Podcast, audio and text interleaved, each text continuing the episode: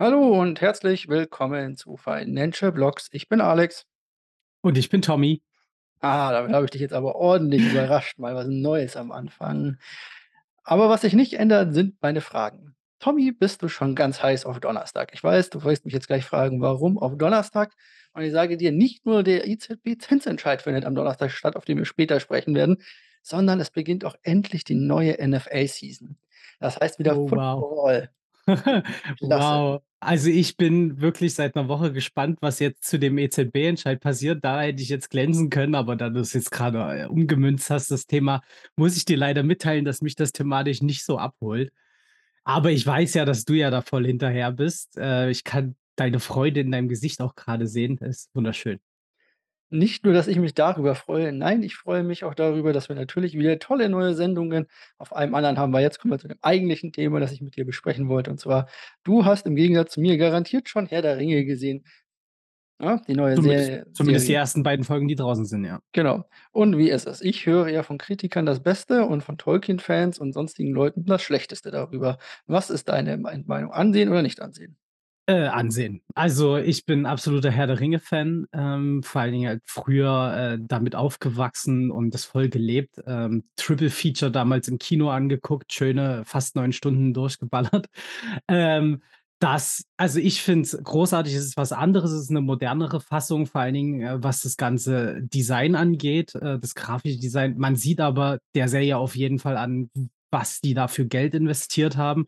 Und ich mag die Erzählweise und das holt mich eigentlich schon Tolkien-mäßig ab. Dieses man hat parallel unterschiedliche Orte, ähm, wo unterschiedliche Geschichten erzählt werden und die führen aber zusammen. Das merkt man jetzt schon, dass es, äh, auf ein großes Ziel hinausgeht. Was es ist, weiß man ja noch nicht. Aber das, äh, finde ich man hat das richtig Buch gelesen, oder? Äh, Also, außer man j hat den Silmarillion gelesen. Äh, richtig, aber selbst da das ist ja mehr 'ne Sammlung von hm, von historischen Fakten aus der Welt. Was da jetzt genau wie beleuchtet wird, ist halt immer noch, äh, 'n großes Fragezeichen. Ich verstehe die Kritik teilweise nicht, aber um ehrlich zu sein, habe ich mich damit auch nicht auseinandergesetzt. Also, ähm, ich finde sie cool. Ich kann sie nur empfehlen. Äh, jeder, der da Amazon Prime hat, der, äh, sollte da auf jeden Fall mal reinschauen.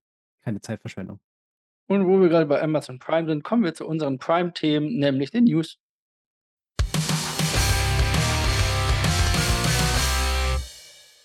Und diese News stehen nicht das 1. und nicht das letzte Mal wahrscheinlich komplett im Thema des Ethereum-Merges oder des Ethereum-Splits. Kommt drauf an, wie man das sehen möchte. Wir stellen ja oder besser gesagt, Ethereum stellt um von Proof of Work auf Proof of Stake. Ob das jetzt gut oder schlecht ist, können wir irgendwann mal in 'nem anderen Teil dann drüber reden, vielleicht auch, wenn das Ganze geschehen ist, ob uns das Ganze gut gefällt oder nicht gut gefällt. Noch ist ja nichts released. Aber es gibt natürlich verschiedene Sachen, auf die wir auch hier aufmerksam oder auf die aufmerksam gemacht wird. Und so ist Vitalik, der man könnte sagen, CEO von Ethereum, ähm, und Gründer und Entwickler und weiß der Geier, Ja. was er da nicht alles gemacht hat früher und jetzt immer noch macht, äh, hat einen Reminder an alle Node-Betreiber da draußen. Und zwar, dass sie auf das neue Update wechseln müssen, sonst wird werden sie oder ihre Nodes quasi in einem anderen Netzwerk verbleiben. Und Das zwar ist im seit alten Netzwerk. genau, das ist, äh, so wie ich das gelesen habe, seit gestern auch mit draußen. Ich bin wirklich sehr gespannt, ähm, ob das alle hinkriegen. Also, ich würde da mit 'ner, äh, überraschend hohen Ausfallquote rechnen, weil einige von den Nodes, ähm, halt von äh, irgendwann mal aufgesetzt wurden und dann nie wieder angefasst wurden. Ich meine, Ethereum gibt's ja jetzt auch 'n paar Tage schon. Äh, ich kann mir da vorstellen, dass es nicht alle rüber schaffen. Meinst du? Ich meine, das ist 'n Investment. Gut, früher waren wie viel sind's? 31 oder 32 ETH, die man da 32. locken muss. Sind waren ja nicht allzu viel Geld. Jetzt sind das so 'n 40.000 $ oder irgendwas in der Art und Weise. Zur Spitzenzeit waren es mal knapp 60.000, glaube ich, Ja. die das Ding mal wert war. Da wird man ja 'n Auge drauf haben und zumindest die paar Kommandozeilen vielleicht noch auswendig kennen oder drauf hoffen, dass die Leute das wissen. Ich glaube aber auch, vielleicht wissen Leute soll's geben, gar nicht mehr, dass sie das Ding mal aufgesetzt haben und das läuft Richtig. auf irgend 'nem Server im Hintergrund bis Ja. in alle Ewigkeit sozusagen, dann auf einer veralteten Version. Und natürlich, ähm, gibt es wahrscheinlich oder wie du meinst, tatsächlich auch Leute, die das nicht hinbekommen oder vielleicht auch ein Problem, das es beim Update gibt, nicht selber lösen können, weil sie vielleicht auch mal ihr Linux updaten müssen oder Sonstiges. Also, kann ich mir schon vorstellen, da das früher ja recht kostengünstig war, so eine Node zu betreiben und auch nicht die höchsten Hardwareanforderungen vorausgesetzt hat, auch jetzt immer noch nicht, haben das viele, ich sage mal, Otto-Normalverbraucher auch gemacht. Ja. Deswegen könnte ich mir vorstellen tatsächlich, dass es da zu Problemen kommt. Also hier, Vitalik sagt an alle: „Einmal bitte aufpassen, da könnt ihr noch was lernen.“ Ist auch maßgeblich dafür, was ich dann von diesem Merge halte im Nachhinein, nämlich wie das Ganze technisch über die Bühne läuft. Läuft das alles reibungslos oder gibt's dann die ganze Zeit irgendwelche Probleme? Da ist sind genau dann die Kennzahlen, ähm, zu nachzuvollziehen, ähm, ob das jetzt gut war oder nicht. Ob das gut war oder nicht, ist aber Binance in dem Fall ziemlich egal, denn Ja. wie auch viele andere, äh, Börsen werden die erst einmal vor und nach dem und rund um den Merge herum die Auszahlung und Einzahlung von ETH suspendieren. Das heißt, da kommt ihr ihr könnt weder ein noch auszahlen. Ja. Das ist einfach 'ne Vorsichtsmaßnahme natürlich. Und natürlich muss auch Binance Updates durchlaufen und Tests fahren. Das heißt, die haben ja nicht nur wahrscheinlich eine Node laufen, sondern die haben wahrscheinlich zig Nodes bei sich und was weiß ich, wie viele Tausende von irgendwelchen Adressen und Cold Wallets, also Hot Wallets und Cold Wallets und weiß der Geier was, die da nicht alles haben und Anbindungen an an externe Datenbanken und so was. Und da wird das Ganze natürlich ähm, getestet werden müssen. Und Ja. deswegen gibt es hier schon relativ früh, ich glaube, eine Woche lang jetzt dann schon einen einen Aus und Einzahlungsstopp. Also, solltet ihr das machen wollen, irgendwie hier noch ein oder auszahlen, solltet ihr euch damit beeilen. Ich glaube, das ist sogar schon zu spät. Ich glaube, das ist seit gestern also, seit letzter Nacht schon suspended alles. Also, ich glaube, man ist da gefangen in der Situation, wenn man das nicht vorher schon gemacht hatte. Die Ankündigung kam auch relativ kurzfristig. Also, die wurde, glaube ich, am Montag bekannt gegeben und am Dienstag soll's umgesetzt werden. Ähm, das fand ich auch 'n bisschen überraschend, aber im Endeffekt halt auch nachvollziehbar. Also, da müssen ja auch die Snapshots, also, gemacht werden, sozusagen. Wer bekommt dann wie viel von den neuen Ethereum? Das noch zusätzlich zu den Sachen, die du aufgezählt hast. Also, ich ich finde es nachvollziehbar auf jeden Fall, war jetzt bei anderen Sachen auch nicht anders. Also, bei Bitcoin und BCH damals, ähm, lief das genauso ab.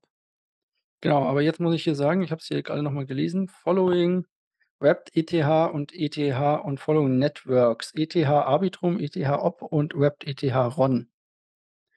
Das heißt, da ist ETH selber das Netzwerk noch gar nicht betroffen, sondern nur die Wrapped-Varianten auf anderen Chains sozusagen, wenn man's über Arbitrum, Op oder Ah, RON okay. versucht. Das heißt, das Mainnet Ja. ETH steht euch noch offen. Also, Gut.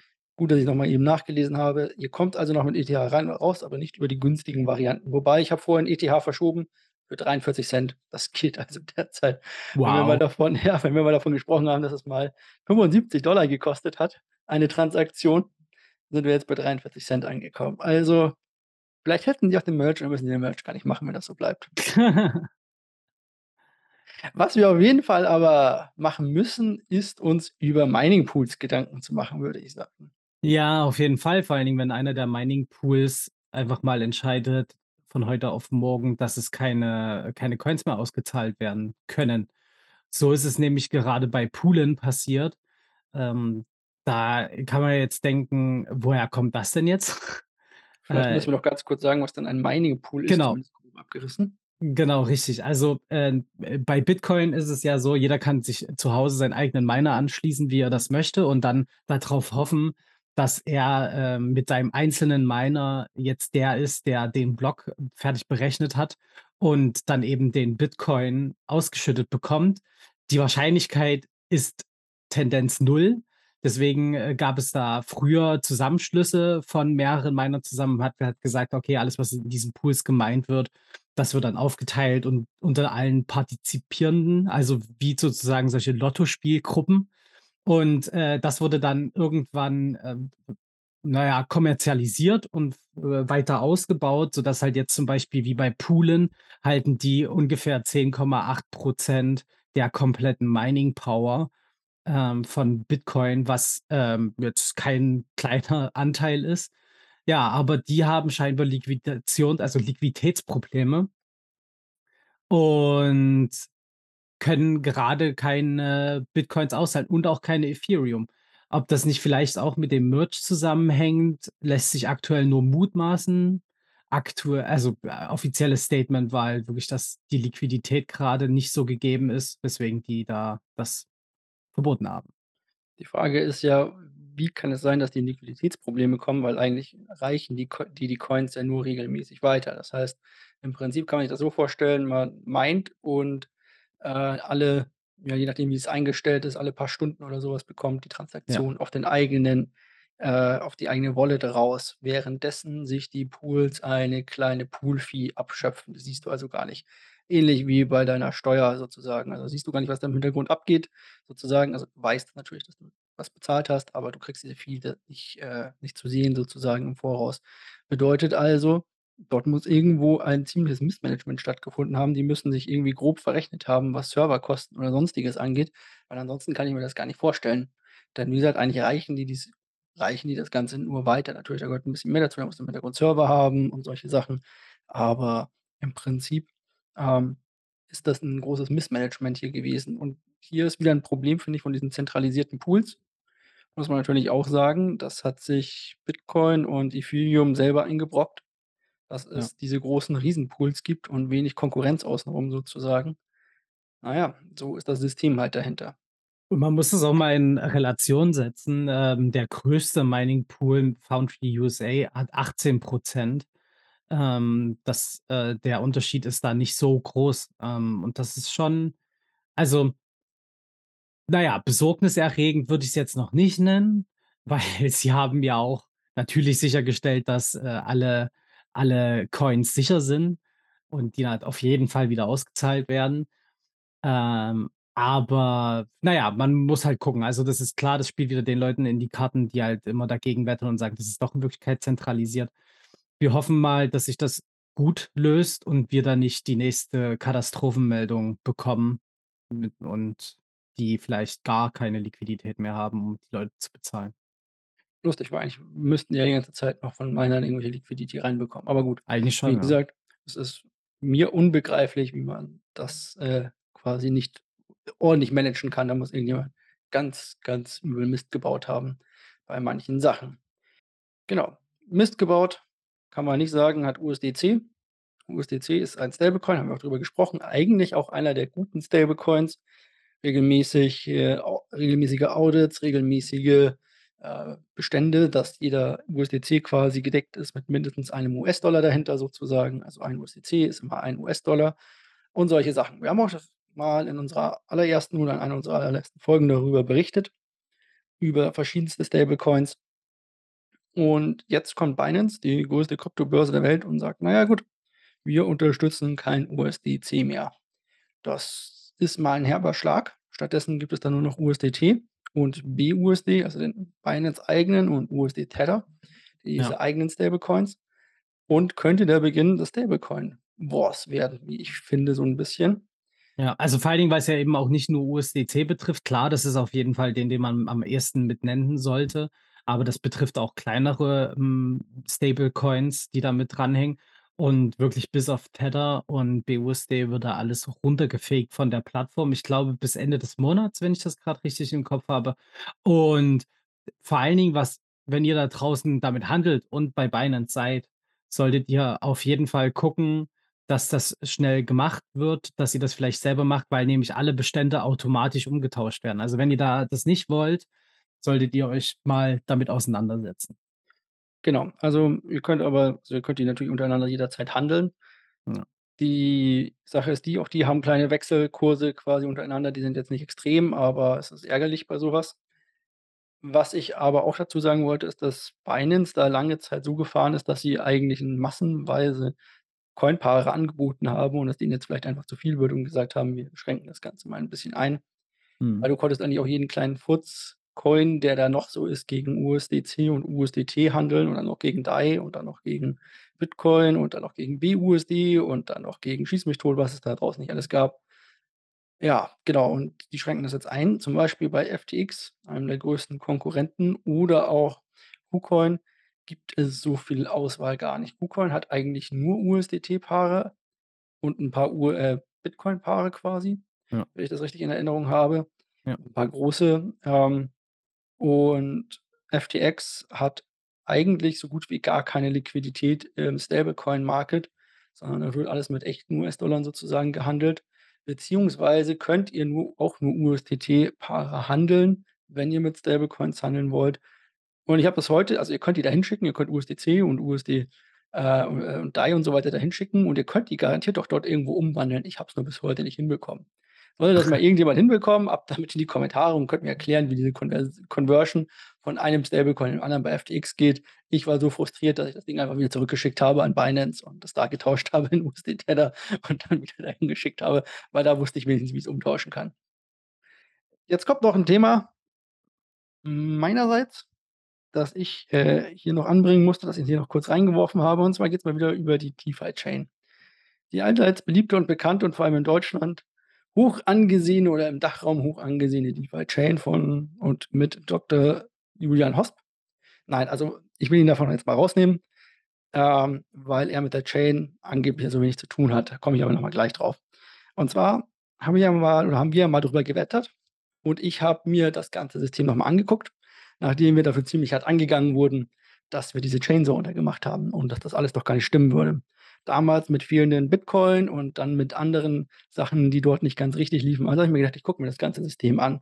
Also nur um das noch mal kurz einzuordnen, da hat halt die Deckung des Coins gefehlt. Also das wurde immer gesagt, nur um die Leute noch mal abzuholen, dass da eben das gedeckt ist und, ähm, es Bitcoin, sozusagen eins keine zu kei eins. genau, ähm, dass da eins zu eins alles immer safe ist, aber dem war nicht so. Ähm, und Ja, genau. aufgrund eines Bugs in der Bridge quasi oder in dem Swap quasi drin in dem Protokoll. Und die Lösung, die dafür vorgeschlagen wurde, ist über 15 oder 20 Jahre hinweg jeden Tag irgendwie 'n bisschen was hin und her zu swappen, damit alle Leute wieder ihre Bitcoin auszahlen könnten, wenn sie das wollten. Jetzt ist es aber so, seit einiger Zeit hat die DeFi Chain ein Problem mit ihrem eigenen algorithmischen Stablecoin. Wir haben jetzt schon einige Stablecoins oder den Niedergang einiger algorithmischen Stablecoins hier begleitet. Und die DeFi Chain hat diesen Stablecoin und das habe ich mir angeguckt und ich habe auch im Telegram-Chat davor gewarnt, bevor mir die Sprechrechte dort entzogen wurden, ähm, habe ich lange Zeit davor gewarnt, dass genau dies passieren wird und dass große Identitäten auch hier auch vor allem einen sehr großen Short eingehen können, um diesen zu droppen. Das wurde immer weggewischt mit den Aussagen: „Nein, so was geht nicht, so was geht nicht.“ Es ging dann wohl doch. Und der Mhm. DePack, dieses DUSD ging dann runter bis irgendwo in die 50 rein. Dort habe ich zum Glück dann an meine ganzen DeFi in DUSD getauscht. Und jetzt ging das 'ne Zeit lang hin und her und man hat sich überlegt, wie man diesen Stablecoin retten konnte. Und jetzt kommt das, wohin ich oder weswegen ich diese News halt noch bringe. Und zwar wurde unter anderem eine Fee eingebaut und eigentlich wollte ich einen Gesprächspartner dazu hier noch haben, aber irgendwie weigert sich jeder mit mir zu sprechen inzwischen. Auf jeden Fall wurde eine Fee eingebaut, um, äh, diese Stabilität wieder herzubekommen. Es sind zu viele ungedeckte DUSD im System und man hat dann gesagt: „Gut, bei jedem Mal, wenn ihr aus dem DUSD raus wollt, also wenn ihr euer Geld da quasi wieder rausziehen wollt, müsst ihr 30 % Fee bezahlen.“ Dynamisch angepasst. Zum Schluss waren's noch 27. Dass dann natürlich so gut wie keiner mehr Bock hatte, irgendwie in das System rein oder rauszubekommen, wenn du gleich mit -30 % sozusagen startest, kann man sich irgendwie vorstellen. Jetzt haben sie ein neues Proposal gemacht und haben dann wieder eine neue Abstimmung gemacht, um den DUSD attraktiver zu machen und sozusagen wegzusperren und gleichzeitig eine Art Burn-Mechanismus einzuführen. Das muss man sich vorstellen, man nimmt das Ding, steckt es in ein Board rein und kann dafür Sachen beleihen oder Sachen erschaffen. Und genau das wollten sie intensivieren. Und das ist so meiner Meinung nach so schlecht umgesetzt, weil dabei wieder ungedeckte DUSD entstehen und das Hauptproblem nicht gelöst wird. Es war für 4 Stunden gelöst. Da waren die ganzen Coins bei circa wieder 1 $ und jetzt Hm. sind sie wieder bei 89 oder 88 und es geht wieder steil bergab. Also ich sage hier noch einmal, die DeFi Chain mag eine gute und interessante Art und Weise sein, wie man Krypto haben kann. Es gibt viele gute Projekte, die außen rum stattfinden. Ich warne aber hier jetzt noch mal jeden, der von irgend 'nem Freund gesagt bekommt, das sei ein tolles und super cooles Projekt. Das liegt daran, dass viele Menschen damit viel Geld verdient haben, aber derzeit kannst du dieses Ding keinem empfehlen. Und jeder, der da drin ist, kann eigentlich nur versuchen, irgendwie noch sein Geld zu retten, meines Erachtens nach, wieder rauszugehen. Zumindest aus dem DUSD und auch aus DeFi. Meines Erachtens nach, weil du derzeit nicht weißt, ob die A diesen Coin jemals wieder retten können Wir sprechen von einer, ich glaube, Ratio von 70 %, über 70 % ungedeckten Coins, mehrere 100.000.000 oder mehrere oder über 100.000.000 zu ein paar Millionen, die gedeckt sind noch und so weiter und so fort. Also, dieses Projekt hat so viele Probleme und ich warne jetzt hier einfach noch einmal davor. Schaut, dass ihr da entweder rauskommt oder dass ihr nicht reingeht, zumindest nicht auf die eigentliche Seite, die es mal machen wollte. Und zwar wollte es dezentrale Aktientoken anbieten und die könnt ihr jetzt eigentlich so gut wie nicht nutzen. Ja, problematisches Thema. Also, vor allen Dingen, wir haben ja auch, ähm, selbst 'n paar Cent mit hinein investiert, um zu verstehen, wie das System genau funktioniert, damit eben, äh, niemand sagen kann: „Äh, ihr habt keine Ahnung davon.“ Sondern wir haben uns da ja wirklich ernsthaft hingesetzt und auch versucht, die Pro-Argumente, ähm, durchzugehen. Aber es ist halt wirklich 'n schwieriges Thema und es gibt meiner Meinung nach immer noch zu wenig kritische Stimmen, die das mal versuchen, in 'nen anderes Licht zu rutschen. Und da geht's halt jetzt wirklich nicht um bösen Willen. Ihr wisst, wenn ihr uns folgt schon längere Zeit, dass wir immer daran gewillt sind, dass jeder mit 'nem guten Invest wieder rauskommt und wir uns garantiert nicht da drüber freuen, wenn irgendwas bergab geht oder kaputtgeht, äh, sondern dass halt alle da glücklich mit sind, mit dem, was sie, ähm, mit ihrem Geld machen. Und, äh, so auch in dem Fall. Also, deswegen schaut euch das mal bitte vorher an, bevor ihr dann noch überlegt, was weiterzumachen oder nicht. Und ja, toi toi für alle, die da drin sind, dass es vielleicht doch noch irgendwie klappt. Genau. Äh, ich will jetzt nur noch ganz kurz es ist ja nicht alles schlecht. Vielleicht rettet ja die 2. Chain, die die da nebendran auch bauen, die sogenannte Meta-Chain, das ganze Projekt noch, wer weiß. Aber derzeit würde ich mit keinem großen Kapital mehr in dem System verweilen, weil man einfach nicht weiß, wo das Ganze hingeht. Ja. Ganz lustig, sie waren irgendwie, ich glaube, Top 1, Top 3 oder auf Platz 1. Ne, nach Lunak waren sie waren sie in den Top Gainers der letzten Woche für, ich glaube, 2 Tage. Und Ja. dann waren sie innerhalb von 4 Stunden am 3. Tag in den Top 11 Losers. Ja. Weil er so extrem war. Gut, also, da haben irgendwelche Wale ordentlich ausgecasht und ganz viele Leute auch wieder hier über den Tisch gezogen, könnte man sagen, wer auch immer. Über den Tisch gezogen muss man sich aber nicht fühlen, wenn man ein NFT-Album besitzt, würde ich sagen. Auf jeden Fall, vor allen Dingen von einem der aus meiner Perspektive großartigsten Band, die es aktuell auf der Welt gibt, nämlich Muse. Ähm, die Band Muse ist eigentlich schon immer dafür bekannt gewesen, dass sie so den „Power to the People“ Gedanken verfolgt und das auch eben in ihren Texten und so immer widerspiegelt. Und jetzt haben sie das noch mal, ähm, anders dargebracht, nämlich indem sie ihr neuestes Album eben als auch als NFT-Variante veröffentlicht haben, die dann für jede Person zugänglich ist. Und, äh, vor allen Dingen halt eben ohne irgendwelche Drittwege ringsherum über irgendwelche Reseller oder sonst irgendwas, sondern man hat da die Möglichkeit, dass das Geld auch, was man dafür in ausgibt für dieses Album, dass das direkt bei den bei den Erzeugern des Kunstwerkes landet. Und das ist 'ne ziemlich coole Sache, hatten wir auch oft immer mal über NFTs da drüber geredet in so 'nem Zusammenhang, dass da eben nicht haufenweise Manager oder so dazwischen hängen und sich das Geld abgreifen, sondern dass da drüber das eben möglich ist. Und vor allen Dingen, was damit auch noch, ähm, sehr interessant passiert ist oder abgelaufen ist, ist, dass die halt gleich mal direkt in den UK-Charts gelandet sind und, ähm, dort halt 'n ziemlicher, äh, Trend deswegen jetzt entsteht, nämlich dass die Leute sich überhaupt da drüber informieren, was hat's denn damit auf sich? Also und das finde ich, ist 'ne coole Sache und zeigt halt eben wieder was wie wie Adaption funktioniert. Irgendjemand muss mal was liefern,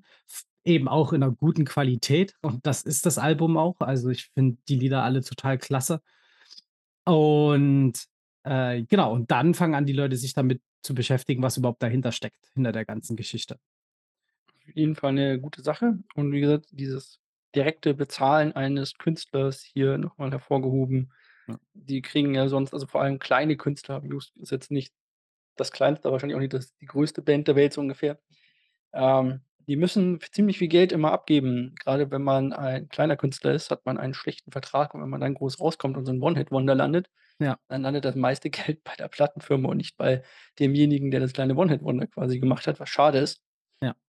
Und da ist so was natürlich ein direkter Weg vorbei an sämtlichen auch Streaming-Plattformen, die sich da auch noch mal dazwischen hängen und, äh, sonstigen Plattenfirmen, die sich dann noch mal da dazwischen hängen und Rechte vergerben und so weiter, direkt Geld zu machen. Also, finde ich gut. Sollte man weiter im Auge behalten und immer weiter so. Ich habe leider noch nicht geguckt, wo man das Ganze denn bekommen kann, aber ich würde mal annehmen, dass es irgendwo bei Ethereum ist. Wahrscheinlich. Ich müsste es mir mal Ja, angucken. Ja, ja, ist bei OpenSea. Ah, wie immer, das wollte ich damit Ja. quasi oder habe ich mir gedacht, dann warte ich noch auf den Merch, dann kann ich mir die 45 noch mal sparen, dann sollte das noch mal günstiger werden, wie es wahrscheinlich grade Transaktionsgebühr kostet und dann kaufe ich mir das Album da auch. Hm. Wunderbar. Eine weitere Sache, die es bei OpenSea gibt, ist unterschiedliche also, äh, OpenSea hatten wir auch immer wieder, das ist ein NFT-Marktplatz oder der größte NFT-Marktplatz der Welt, vor allem auf Ethereum. Und dort wurden unter anderem auch meine Lieblings-NFTs gehandelt, die blöden Affen. Anführungsstrichen Anführungsstrichen die, äh, Ja, ja, die die blöden ne, Entschuldigung, die Bored Apes. Die Also, gelangweilten. die gelangweilten Affen, ja. Ähm, ja, die wurden da gehandelt auf jeden Fall oder werden immer noch da gehandelt und natürlich, äh, gibt es da aber noch mehr. Unter anderem gibt es den Ethereum Namespace Service oder den Ethereum Name Service. Kann man sich eine Webseite im Web 3.0 sichern, so was wie Amazon.com, heißt dann da zum Beispiel Amazon.eth und solche Sachen. Ich finde die Webseiten und ich finde das 'n bisschen schwierig, weil der Otto-Normalverbraucher da wahrscheinlich nie draufkommt, da die Webseiten ein bisschen oder an an bestimmte Voraussetzungen an den Browser stellen. So kann man zum Beispiel, glaube ich, nur über den Brave-Browser und Opera derzeit nativ darauf zugreifen, Ja. auf diese Webseiten. Ist also noch 'n bisschen ein ein, äh, Nischenprojekt. Aber die wer sich 'n bisschen mit so Namespaces und so 'n bisschen was auskennt, weiß, dass man mit so was richtig viel Kohle machen kann, wenn man den richtigen Namen irgendwann mal sich hat reservieren lassen. Und dieser Name-Service auf Ethereum hat jetzt die Bored Apes überholt an Ordervolumen. Genau, in Assets. Also, man ähm, man muss sich das vorstellen, halt bei dem einen werden NFTs gehandelt und bei den anderen Domain-Adressen. Auch als NFT, aber ja. äh, genau, auch als NFT, aber halt eben nicht diese künstlerische Darstellung und genau, und da wurden jetzt mehr gehandelt. Ich finde das, äh, total spannend, weil das jetzt kurz vor dem Merge passiert. Ich könnte mir vorstellen, dass da noch 'n paar Leute, ähm, kostenlose neue Ethereum abgreifen wollen und deswegen jetzt noch mal schnell die Namespaces rauskloppen, damit sie mehr Ethereum haben, die sie dann vorm Merge bereitlegen können, um eben die neuen Proof of Stake Ethereums abzugreifen. Oder sie wollen sich natürlich die guten Namen sichern, bevor es zu günstig wird. Wie ist gesagt, es. auch jetzt ist es grade sehr günstig, das Ganze zu machen. Also, früher war das verdammt teuer, da hat man allein also, verdammt teuer in Anführungszeichen, aber ich glaube, man hat allein, um den Contract zu enablen, also, ihn noch nicht zu kaufen, hat man, glaube ich, irgendwie 150 zahlen müssen einmalig und dann musste man noch mal die Akt Transaktion ausführen. Das bedeutet, man hat dann insgesamt irgendwie mindestens, ich sage mal, 400 € gezahlt oder 400 besser gesagt gezahlt für eine noch nicht Top-Name-Level-Domain und das ist schon eine Hausnummer sozusagen, würde ich sagen Ja. an der Stelle. Gut, ein paar an genau, 'n paar andere Hausnummern haben wir ja sowieso noch im Markt, da können wir jetzt gleich mal drüber reden, wa?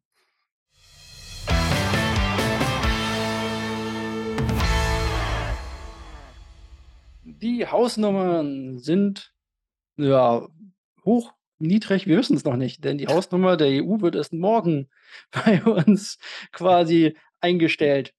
Ähm, ja, Leitzinserhöhung in der EU. Die EZB, Frau Lagarde, sehr geschätzte Dame und Chefin der Europäischen Zentralbank, tritt morgen vor die Presse und wird verkünden, wie hoch denn die Leitzinserhöhung in der EU ist, wenn es denn eine gibt. Hier muss man jetzt sagen natürlich, ich das oder wir haben das jetzt schon öfter erklärt, Leitzinserhöhung hat immer eine direkte Auswirkung auf den Aktienmarkt, nicht nur auf den Aktienmarkt, auch auf den Devisenmarkt, also Währungskurse, die auch nicht ganz unerheblich sind für unser Leben. Zum Beispiel kaufen wir Gas und Öl und auch andere Rohstoffe immer in Dollar ein. Und wenn der Euro im Gegensatz zum Dollar weniger wert wird, dann müssen wir natürlich automatisch mehr Euro zahlen für diesen ganzen Kram, was zu einer Inflation führt und bliblablub und so weiter. Gibt natürlich noch mehr solche kleinen Darstellungen und Nebeneffekte. Und nachdem die Fed und wir darüber ja auch schon richtig geredet haben, die amerikanische Seite des Ganzen das erhöht hat und erhöht hat und erhöht hat, ziemlich aggressiv kamen oder kommen wir jetzt auch bei der EU. Und hier wird gerätselt, 0,5 % oder vielleicht schon 0,75 % Es direkte gibt Leitzinserhöhung. es gibt sogar ganz verrückte Stimmen, die 1 behaupten. 1 %, das wäre mal Das also das wäre absolut hart. hart, ja. Also, äh, klar, die müssen da nachziehen, ähm, aber äh, die hatten ja jetzt im Sommer auch schon eine Erhöhung um 0,5, ähm, bei der EZB. Da haben wir jetzt im Aktienmarkt nicht so viel von gemerkt gehabt wie jetzt bei den Amerikanern. Wenn die da mal den Leitzins anhöhen, dann spielt alles mal kurz Pingpong. Und, ähm aber was da halt eben der viel krassere Fakt ist, ist, dass diese Aussagen oder diese Er Erhöhung des Leitzins viel krassere wirtschaftliche Faktoren mit sich zieht in eben so unterschiedlichen Ländern wie der EU. Also, wir in Deutschland, ähm, uns trifft das eher nicht ganz so hart, eher dann halt aber in den südlichen Ländern. Da könnte das nämlich viel mehr reinhauen, wenn da der Leitzins krass erhöht wird. Und ich möchte da auch eben nicht, ähm, in der Position von ihr jetzt sein, da 'ne Entscheidung zu fällen, weil es ist immer ja, Inflation gegen wirtschaftlicher Totalschaden von 'nem Land, ähm, abzuwägen. Das, ähm, wird spannend, was dabei herauskommt. Ähm, da ist eher mein Interesse als jetzt unbedingt der Aktienmarkt. Ich glaube, dass auch da wieder nicht so viel passieren wird wie jetzt bei den Amerikanern zum Beispiel. Ja, man muss auch sagen, beim letzten Mal waren die 0,5 bekannt oder Ja. nicht bekannt, aber diesmal waren sie waren sie eingepreist. Das wurde quasi lang und breit totgetreten. Ja. Hier an der Stelle sage ich inzwischen, alle gehen von einer also fast alle. Der der Großteil geht von einer also der ganz, ganz große Großteil geht von einer 75 %, 75 %, von einer Das wäre hart. 75 Basispunkt 75 Basispunkte, also 0,75 % Erhöhung aus Hm. des Leitzinses aus. Also do it, dann ist man eh auf der sicheren Seite sozusagen und hat dem Markt nur das gegeben, was er eh schon eingepreist hatte oder was er eh schon erwartet hatte, Ja. sozusagen. Damit kann man dann auch leben. Es ist natürlich 'n bisschen blöd, man ist weit, wie man so sagt, hinter der Kurve im Amerikanischen, behind the curve. Heißt, man ist eigentlich viel zu spät dran damit und jetzt kühlt die Wirtschaft in Europa merklich ab und jetzt noch den Leitzins zu erhöhen. Man hat zu lange geschlafen an der Stelle. Jetzt muss man die Suppe auslöffeln. Das wird uns alle noch hart treffen. Wir werden morgen wissen, wie hart die der 1. Schlag sein wird an der Stelle. Ich bin Ja. auch schon dabei. Es gibt nämlich ein Anleihenkaufprogramm. Ich möchte oder ich wollte das aufbereiten. Ich hatte nur nicht genau genug Zeit dafür. Aber im Prinzip wäre es jetzt sozusagen egal für die südlichen Länder, weil die EZB weiterhin und diesmal in ungeahnter Höhe, äh, deren Anleihen aufkaufen darf zu einem Zinssatz oder zu dem Preis, der egal ist. Bedeutet im Prinzip kann sie die Sachen eigentlich erhöhen, wie sie möchte. Die südlichen Länder würden würde das wenig tangieren, weil der Markt an der Stelle eh ausgehebelt ist und Hm. die südlichen Länder sozusagen eh aufgekauft werden von der EZB. Das geht nur 'ne Zeit lang gut, muss man dazu sagen. So was ist immer dann Ich wollte grad sagen, also, ähm, so 'nen Ansatz ist da halt echt schwierig. Also, ja, na, vor allen Dingen halt volkswirtschaftlich ist da halt auch eher das Thema innerhalb des Landes, was da zu betrachten ist. Was da dann passiert, ähm, so 'ne, äh, Inflationsanstieg und so was, also so 'ne Depression, wie wir auch schon mal drüber geredet haben, lässt sich vor allen Dingen halt immer mal wieder nachvollziehen eben, wie dann Arbeitslosenquoten steigen und so weiter. Ähm, da sind wir noch relativ gut dabei. Hoffen wir mal, dass es jetzt nicht noch schlimmer wird. Genau. Apropos schlimmer. Mhm. Gestern ein kleiner schwarzer Tag für den Bitcoin. Hm. Wir haben noch mal einen ordentlichen Abverkauf gesehen. Ich gehe davon aus, dass das die Nachwirkungen von Freitag waren. Dort wurde ja in den USA ein ordentlicher Drop verzeichnet des, äh, Aktienmarktes und ein Anstieg des Kapitals an den Anleihenmärkten und so weiter und so fort. Also, sozusagen dort hat man diese Auswirkungen schon gesehen und der Bitcoin hat sich davon eher uninteressiert gezeigt und ist einfach weiter seinen seinen normalen Stellen nachgelaufen. Am Montag hat er sich dann immer noch nicht bewegt. Da war aber auch Labor Day in den USA. Also, da waren die Börsen geschlossen und der Labor Day ist in den USA ein Familientag sozusagen. Dort fahren noch mal die Familien das letzte Mal sozusagen im schönen Wetter weg. Das ist ganz verrückt. Da ist das ganze Land quasi auf den Beinen und fährt in irgendwelche Vergnügungsparks und irgendwelche Sehenswürdigkeiten. Ähm, und dann heute oder gestern heute ist Mittwoch, also am Dienstag, also gestern für uns ist Mittwoch, für euch ist Donnerstag, vorgestern. Ah, schwer, diese Zeiten. Ähm, gab's dann den großen Drop und Bitcoin hat mal eben von 20 auf 18.700 oder irgendwie so was runtergeknallt und dort befinden wir uns jetzt immer noch. Das ist auch so ungefähr das nächste Support-Level an der Stelle, Ja. das wir haben. Das heißt, wenn's noch mal tiefer runtergeht, dann werden wir wahrscheinlich die Tiefs des Jahres noch mal antesten. Also, er hat vor allen Dingen halt wirklich fast punktgenau auf den 18.500 gelandet. Das fand ich mal wieder sehr faszinierend, ähm, als wäre es geplant gewesen, äh, ohne irgendwelche Unterstellungen da machen zu wollen. Aber, ähm, ja, kam krass. Also, vor allen Dingen halt, es war 19:00 zu unserer Zeit. Das hat mich überrascht. Normalerweise passiert so was bei Börseneröffnung, also 15:30, So, ähm, wäre das gewesen nach unserer Zeit.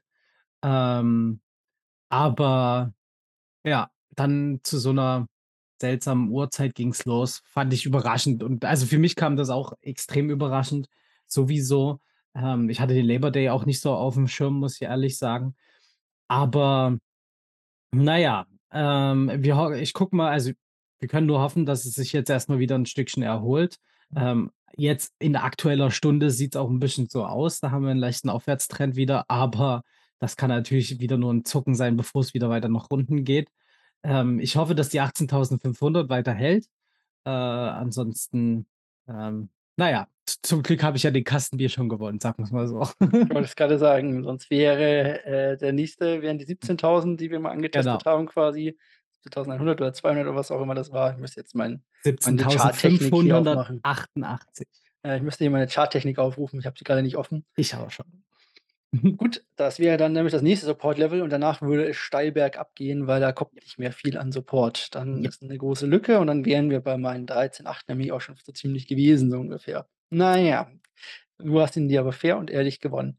Fair und ehrlich gewonnen. Ich gucke grade noch auf die Schnelle durch. Wir haben natürlich wieder Ein Gewinner einen der Woche Gewinner der Woche und und der unterhaltsamste Gewinner, den wir seit langem hatten. Findest du, Lunak? Ja, Mal wieder? Klasse klassische Luna-Variante, aber mit was für Prozenten. Also, wir unterscheiden uns ja immer je nachdem, wo wir gucken, aber ich habe hier im 7- 7 Tage, ähm, Chart 176 % Ja, stehen. 152 bin ich. Ja, okay, alles klar. Also, nehmen wir den Mittelwert irgendwas um die 160, 100 äh, das ist schon also Also, crazy. wir hatten ja darüber berichtet, Lunak tot. Die haben ein neues Luna gegründet, 'ne neue Chain. Und auf der alten Chain gammeln jetzt sozusagen noch 'n paar Leute rum, die das Ganze retten wollen. Keine Ahnung, ich verstehe es nicht. Also, diese alte Chain lebt halt irgendwo noch von irgendwas. Ja. Man darf sich Liebe jetzt und Hoffnung. aber genau, Leute und Hoffnung. Man darf sich jetzt aber hier keine Vorstellung machen. Also, wir sind bei diesem Lunak innerhalb von 30 Tagen um 300 % geklettert. 300 % ungefähr. Wir sind aber immer noch 100 % vom All-Time-High weg, circa, also 99,99 % sozusagen. Da muss noch 'n bisschen mehr kommen, um das Ganze wieder rentabel zu machen sozusagen. Ja, interessanter interessanter, ähm, ist es da bei dem ehemaligen Stablecoin von Luna, UST, jetzt ja USTC. Der hat ja auch 67 % hingelegt, ähm, innerhalb von einer Woche. Der ist nur noch 95 % von den 1 $ weg. Also, da kommen wir vielleicht eher hin. Aber es ist natürlich halt also, es ist natürlich also, über 600 % vom Allzeittief weg. Das ist schon äh, schon 'ne krasse Sache. Ähm, ich meine, ich habe alles weggeschrottet, was ging, ähm, aber wir sind jetzt bei 4 C von 'nem Stablecoin. Vielleicht in der Hoffnung, dass es mal wieder 'n bisschen besser wird, dass da Leute, die das noch weiter schmerzlich gehalten haben, mal wieder 'n bisschen auscashen können. Wäre schön, aber aus meiner Sicht alles nur Hoffnung und Pump and Dump ist es wahrscheinlich. Das ist 'n groß Ja. also, für mich ist 'ne groß angelegte Three Wall Street Bets quasi hier. Also, wer Ja. hier 'n paar 100er Prozente mitgenommen hat, sollte sich vielleicht überlegen, ob es nicht Zeit wird, zumindest einen großen Teil davon mal auszucashen. Würde ich zumindest raten, weil das bleibt nicht ewig so.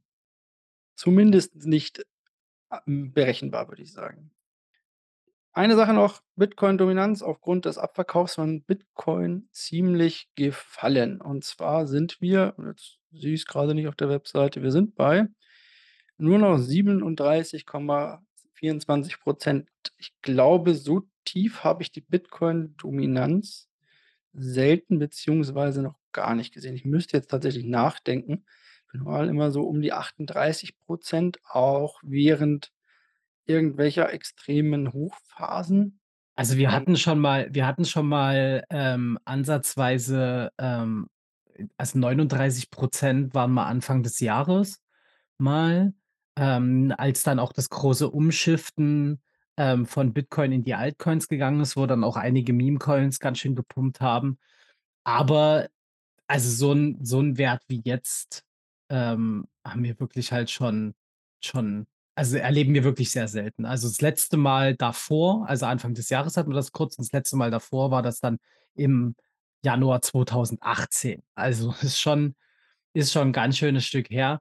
Ich bin wirklich gespannt, wie das jetzt weitergeht. Ich schätze mal, nach dem Merge bei Ethereum wird das wieder in die Höhe schießen. Kann ich mir gut vorstellen. Wenn die Leute ihren Kram gegen Ethereum vertauscht äh, Ethereum gegen Bitcoin vertauscht haben. Ja. Kann gut sein. Ich denke auch, dass das hier haben irgendwelche großen Leute Bitcoin ziemlich abverkauft, wie mal wo wir wie wir auch grade drüber gesprochen haben. Mal gucken. Also, der Markt ist schwer und eigentlich ist es immer so, es ist alles newsgetrieben. Nur bei Bitcoin hat man derzeit so 'n bisschen das Gefühl, dass es auch viel Angst und viel ja, sehr viel Angst im Markt vorherrscht. Also tatsächlich diese diese Problematik, dass Bitcoin zum 100.000. Mal totgesagt wird, ist hier tatsächlich, glaube ich, tief in den Köpfen inzwischen irgendwie drin. Ja. Na, vor Und allem, weil's halt auch so 'n langer Zeitraum jetzt ist. Also, da man ne, viele Leute sind neu ins Spiel eingetreten letztes Jahr, äh, und vorletztes Jahr. Ähm, die die kennen das noch nicht so und, ähm, das wird natürlich halt dann eben auch ausgenutzt. Also, das muss man ja auch klar sagen, dass da Leute interessiert dran sind, so 'n paar Shorts zu platzieren und dann noch 'n bisschen bisschen Angst zu streuen. Ähm, das, ähm, sollte man immer im Hinterkopf behalten und man sollte der Schlauere sein und eben da mal die Füße stillhalten an der ganzen Geschichte. Aber da red das sagen wir halt jetzt, glaube ich, auch schon seit 'nem halben Jahr. Das ist äh, lange Durststrecken gehören dazu, ähm, und es kann auch im Worst Case bis zum nächsten Halving, ähm, noch weitergehen. Aber ja, Leute, durchhalten, uns abonnieren vor allen Dingen, damit ihr auch immer die News gleich mitbekommt jede Woche. Und ihr könnt uns auch gerne noch, äh, eine schöne Bewertung abgeben. Da würden wir uns noch super drüber freuen. Und mit diesen weisen Worten verabschieden wir uns und sagen: „Tschau und bis nächste Woche.“ Tschüss.